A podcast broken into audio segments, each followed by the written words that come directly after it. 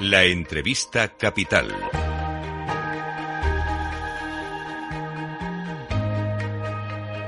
Luis Vicente Muñoz. Todos sabemos lo complicado que parece ser ahora realizar previsiones que luego se cumplan. Demasiadas variables en juego, un mundo que evoluciona y se mueve rapidísimamente, sometido a un montón de, presiones. Pero el trabajo de los economistas, de las autoridades, intenta arrojar luz sobre el momento y lo que viene.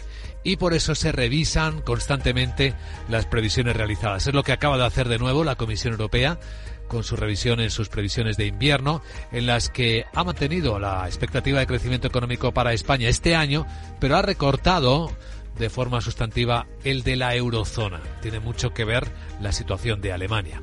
Vamos a comentar esta cuestión junto con otros desafíos importantes para los europeos que tienen que ver pues con las tensiones geoeconómicas del mundo o hasta también con las presiones internas como las de los agricultores estos días. Damos la bienvenida a Capital Radio a Paula Ceballos, portavoz de la Comisión Europea. Paula, ¿qué tal? Muy buenos días. Hola, buenos días, ¿qué tal? Pues examinando lo que viene, las previsiones que hay que ir ajustando, claro, según se mueven los tiempos, la anterior revisión fue al alza, ahora es a la baja. ¿Qué está pasándole a los países europeos para tener una perspectiva un poco más sombría este año? Eh, bueno, efectivamente la, actividad económica ha sido más modesta de lo que esperábamos eh, el año pasado, ¿no? Eh, ha, habido, durante el último cuatrimestre del 2023, estuvimos al borde de la recesión técnica y en 11 países de la Unión Europea, incluyendo Alemania, como bien mencionabas, hubo una disminución del PIB, de hecho, en el 2023. Eh, nosotros achacamos esto bueno, al, poder adquisitivo en descenso, a la demanda externa en colapso, que afecta especialmente a los países más exportadores, como puede ser el caso de Alemania, al endurecimiento monetario y, y bueno, la situación también de, incertidumbre global. Sin embargo, eh, vemos que efectivamente hay un poco de desequilibrio de comportamientos. Economías en contracción ligera, también lo vimos ayer en el Reino Unido, por cierto, fuera de la Unión Europea, y economías que sin embargo siguen expandiéndose. En este caso, que se mantenga la previsión para España es llamativo, ¿no? Porque viéndolo en, en comparación es la que más se expande de la zona euro. Sí, la, economía española se porta bastante mejor que la media de la Unión Europea. Eh, nosotros estimamos que el año pasado, de hecho, creció un 2,5%, eh, es decir, muy buenos resultados comparado con esos países que, entraron en, de crecimiento del PIB, ligeramente por encima de, lo proyectado en otoño. Eh, pensamos que esto ha sido gracias al, consumo privado y en menor medida a la inversión. Para el 2024 la estimación sigue siendo de crecimiento, de un crecimiento de 1,7%, que es eh, menor que el del 2023 eh, debido a, bueno, a la situación de, débil situación económica de, los principales nuestros principales socios comerciales en España y al impacto retardado de las subidas de tipo de interés y un 2% en, en 2025. Hmm. La inflación también en España se ha comportado mejor. Eh, el, el, año pasado fue menor que la media europea, un 3,4% frente a ese 5,4% en Europa. Y estimamos que va a seguir disminuyendo, pero más lentamente el año que viene a un 3,2%, a pesar de la presión al alza ejercida por lo que esperamos, la esperada eliminación gradual de, las eh, medidas gubernamentales de apoyo energético y lucha contra la inflación y llegará a un 2,1% en 2025. O sea que vamos a estar casi en el objetivo del Banco Central Europeo de eh, mantener la inflación por debajo de ese 2%.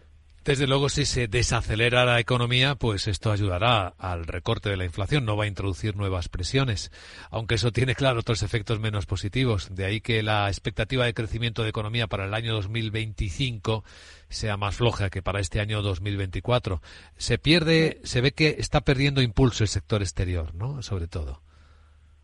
Sí, eh, sí, como comentaba, eh, bueno, estamos en un mundo eh, en, el que hay algo menos de globalización, digamos, eh, hay una bajada de las otras economías, eh, pues también algunas están sufriendo problemas económicos de cierta manera.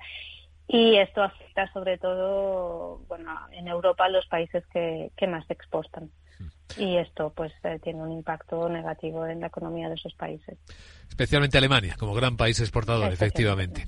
Eh, hablemos de un tema candente del momento eh, y que está generando muchísimo, muchísima presión interior en Europa, que es la situación de la agricultura y la ganadería, de todo el sector primario. En cada uno de los países pues se presiona de una manera. En España ya ha habido trabajo con el gobierno, como sabrá usted en las últimas horas, e incluso hay un plan ya de 18 puntos y hay pues eh, la expectativa de que algo empiece a moverse. Pero aquí, claro, hay medidas que dependen de los gobiernos centrales, de los gobiernos autonómicos y también de la política agraria común. ¿Hasta qué punto los agricultores pueden esperar medidas, respuesta europea a sus movilizaciones? ¿En qué ámbitos? Bueno, ya, ya, la, están, ya, la están recibiendo. El sector agrícola es un sector estratégico europeo, así lo consideramos desde la Comisión, y así lo haga el hecho de que el 30%, un tercio de los fondos europeos van al sector agrícola estamos escuchando las protestas, eh, comprendemos la situación difícil que están viviendo los agricultores, ¿no? Con el, eh, con este eh, policrisis de altos precios de insumos, de, sequía, y no solo escuchamos, también actuamos. la Comisión ya ha presentado medidas. la primera es ya se, se, este, aprobó ayer o se puso en vigor ayer. sabemos que existen dificultades para poner en práctica la PAC y para ofrecer una flexibilidad a los agricultores en este momento, pues que decíamos que es muy difícil, hemos aprobado para este año ciertas flexibilidades en algunos de los requisitos medioambientales que tienen que cumplir para recibir los pagos. Vamos a presentar también antes del Consejo de Ministros de Agricultura del 23 de 26 de febrero ideas para simplificar la burocracia ligada a la PAC este tema de carga administrativa, que es una de las quejas de los agricultores. Gran parte de esta carga viene de requisitos locales, regionales o nacionales, pero vamos a ver qué se puede hacer con la parte que nos toca, con la parte europea.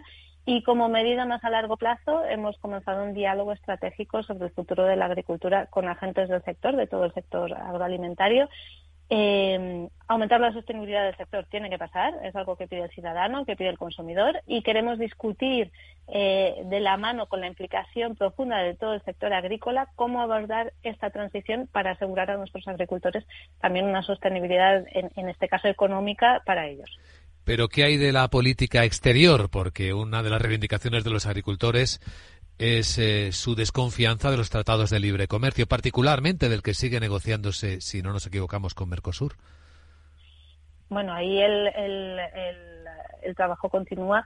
Eh, en estas negociaciones siempre se tiene en cuenta también los, los intereses de, de los agricultores y, y, bueno, vamos a ver cómo evoluciona.